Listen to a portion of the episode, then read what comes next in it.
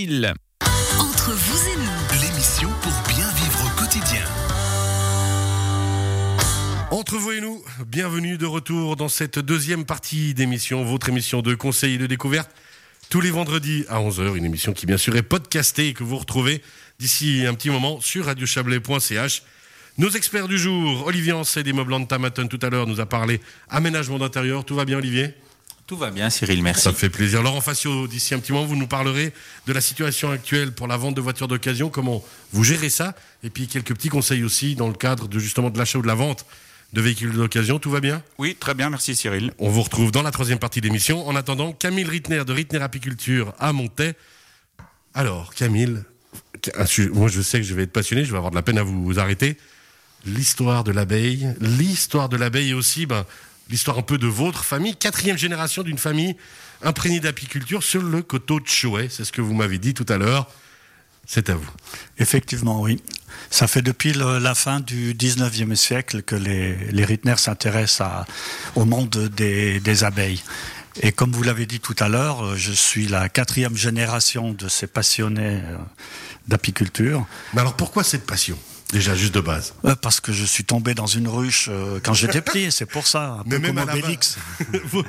C'est votre grand-père Eugène C'est mon grand-père Eugène, à la suite de, du décès de, de son père, qui était un passionné d'apiculture. Il a pris la, la relève et puis il s'est dit, mais pourquoi pas me lancer dans le commerce d'articles apicoles. Il avait de la demande dans la, dans la région.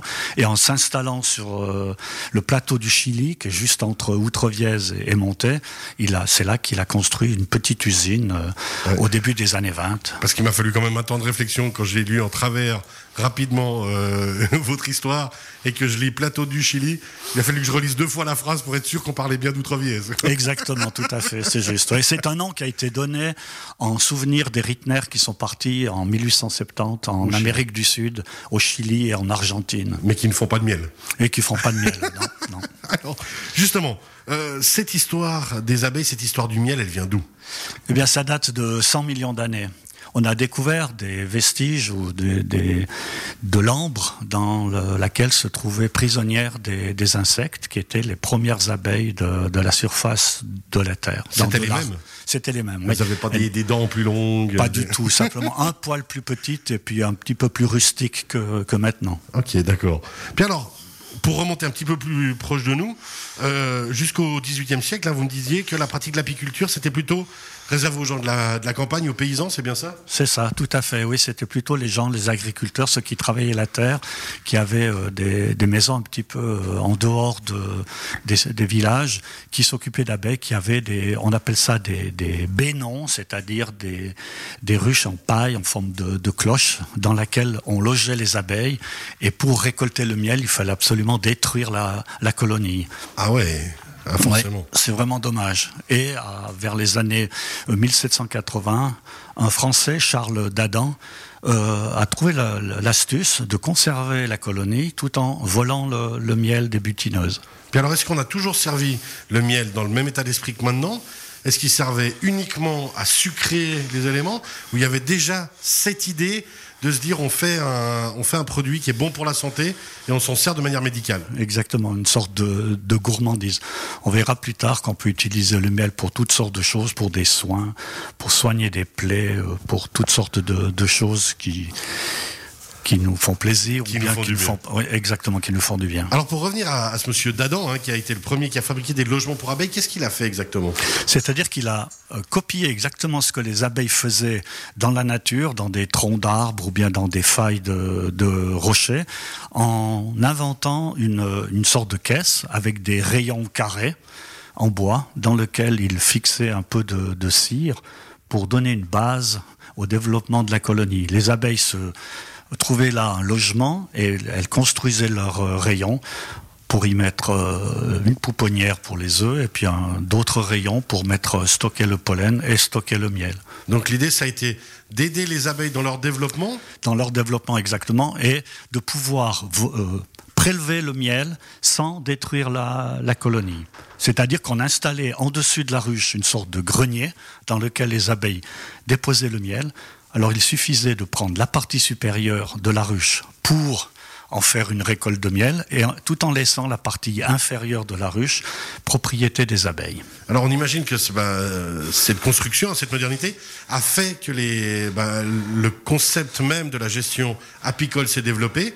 Est-ce qu'il y a eu d'autres gens du coup qui ont trouvé l'idée intéressante? Ça a vite marché comme un commerce Comment ça s'est développé Tout à fait, oui. Les gens se sont rendus compte qu'il était beaucoup plus facile de pouvoir prélever le miel de cette façon-là. Et il y a d'autres corporations qui se sont mis à, avoir des ruches derrière la maison, euh, au coin du bois ou dans la forêt. Et maintenant, tout, euh, un chacun peut avoir euh, sa ruche tout près de chez, lui. Alors, est-ce que c'est quelque chose qui pourrait vous motiver, messieurs, d'avoir une ruche à côté de la maison? Ou même sur le balcon, sur le toit de la maison, ou au bout du jardin ah oui, absolument. C'est vrai que je regardais votre, euh, votre site internet euh, euh, avant-hier soir. c'est fascinant. C'est fascinant. Et c'est un univers, moi, qui m'a toujours passionné. Euh, j'ai vraiment, euh, elles sont tellement mignonnes ces petites abeilles que voilà, je me dis mais est-ce que je serais capable moi de d'avoir ma petite ruche au coin du jardin? Il n'y a pas de problème.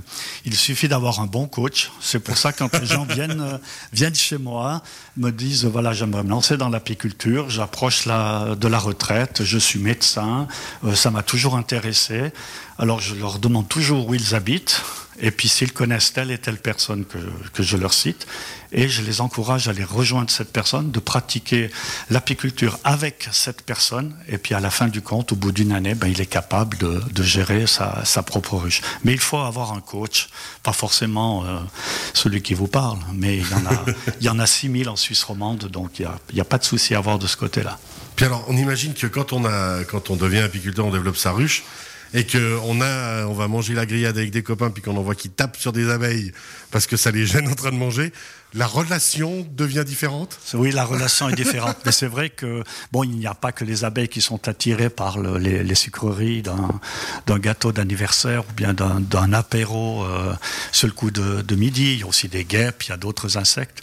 Mais il suffit de ne pas bouger, de rester calme, de rester zen, et puis tout se passera bien. À chaque fois, hein. il y a juste un animal. J'avais besoin de le dire, ça n'a rien à voir. Mais moi, un jour, Camille, si vous, vous allez m'expliquer à quoi sert le temps cette sale bestiole qui pique et qui fait mal, si vous arrivez à me dire à quoi sert le temps dans cette humanité, dans ce monde, je, veux bien essayer de vous croire. Mais pour l'instant, j'ai jamais trouvé, à part ça fait mal et ça énerve. Je prendrai le temps de vous parler du temps.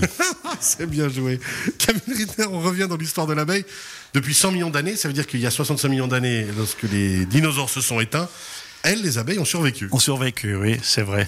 Que euh, depuis le l'or. C'est incroyable, ça. C'est incroyable, oui. Bon, il y a aussi des sauriens qui ont réussi à, à, résister. On en voit maintenant les, les, restes, les, que ce soit les lézards, les varans ou les crocodiles. les descendants d'une partie de mammifères, Tout à fait, ouais, exactement, oui. Et l'abeille a survécu.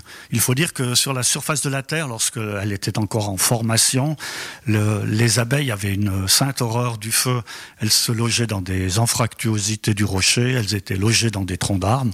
Et quand euh, la formation de la Terre euh, développait des incendies ou du volcanisme, eh bien, elles trouvaient toujours la possibilité de s'enfuir et d'aller se loger ailleurs.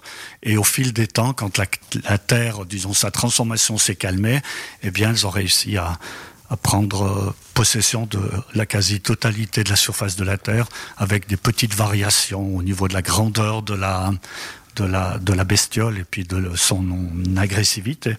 L'abeille la plus grosse, à peu près, ça représente quoi? Juste l'histoire de se faire peur à, tous ceux qui ont, peur des abeilles. La, plus grosse, elle, euh, elle euh, prend la surface d'une pièce de 5 francs et, ah la plus petite, et la plus petite, une pièce de 10 centimes. Je vais être très honnête avec vous. Hein. Quand vous me dites de rester calme devant une abeille, j'y arrive. Si j'ai une abeille de la taille d'une pièce de 5 francs qui vient vers moi, rester calme, c'est un concept que je vais avoir de la peine à maîtriser quand même. Mais je vous conseille de rester calme parce que ce n'est pas la plus grosse abeille qui sera la plus dangereuse. Hein. C'est surtout la plus petite hein, qui est vindicative. ah oui, ça c'est un peu dans le monde aussi. C'est toujours les petits les vindicatifs. Non, c'est affreux ce que je viens de dire. Ils compensent leur taille par l'agressivité. C'est affreux. On vient de perdre plein d'auditrices et d'auditeurs. Euh, juste encore une dernière chose, l'abeille représente quand même, et ça c'est essentiel de le dire, 35% de la chaîne alimentaire dépend des abeilles. Je sais pas si on a vraiment tendance à se rendre compte Non, de ça. les gens ne se rendent pas compte.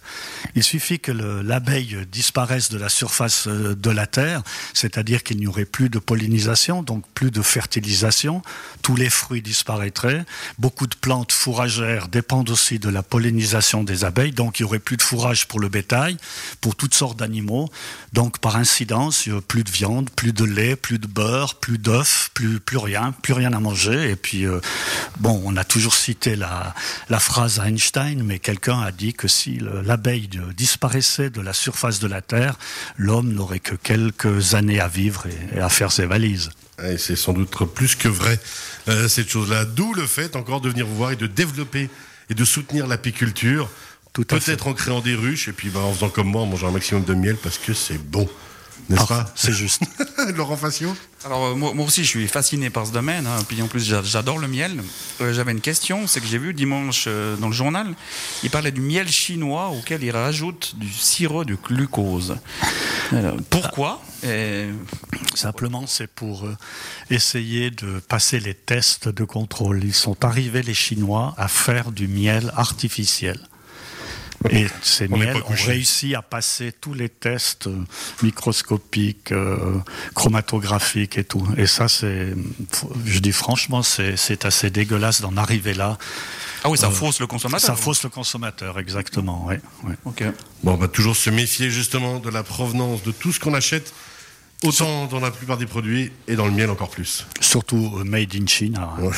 Il n'y a que le Corona qui tient le coup, mais tout le reste, ça ne vaut rien. Merci.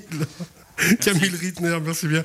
On vous retrouve vous-même, justement, Laurent Facio, d'ici quelques instants. On va parler euh, des voitures d'occasion. Camille Rittner, merci beaucoup. On rappelle rittner-apiculture.ch sur les hauts de Montais, sur le plateau du Chili.